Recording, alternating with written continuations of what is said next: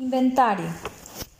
A quien quiera venir y revisarme la nevera podrá dar cuenta que aún conservo un paquete de salchichas navideñas.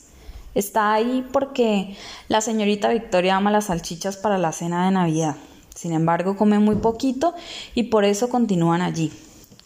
También notará que me encanta el mango, especialmente el de la marca Cevita. Pero para ser honesta, es la única marca de mango que puedo conseguir.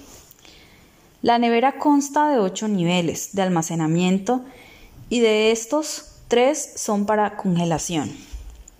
En los primeros niveles tengo mermelada de moras azules de 960 gramos, marca First Price, mantequilla de 400 gramos El Dorado, salami de oveja de 150 gramos de Gilde, un kilo de queso Norvegia, un kilo y medio de papas Season, un kilo de zanahorias First Price, medio pedazo de pimentón rojo, media cabeza de ajo, un pepino y media cebolla cabezona.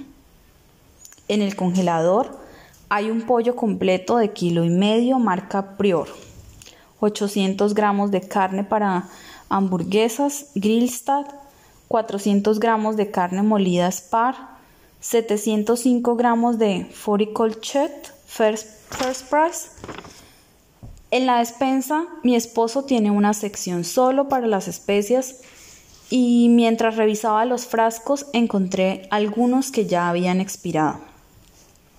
Allí hay orégano, cilantro, comino y tomillo. Todos los frascos son de 31 gramos de la marca hindú.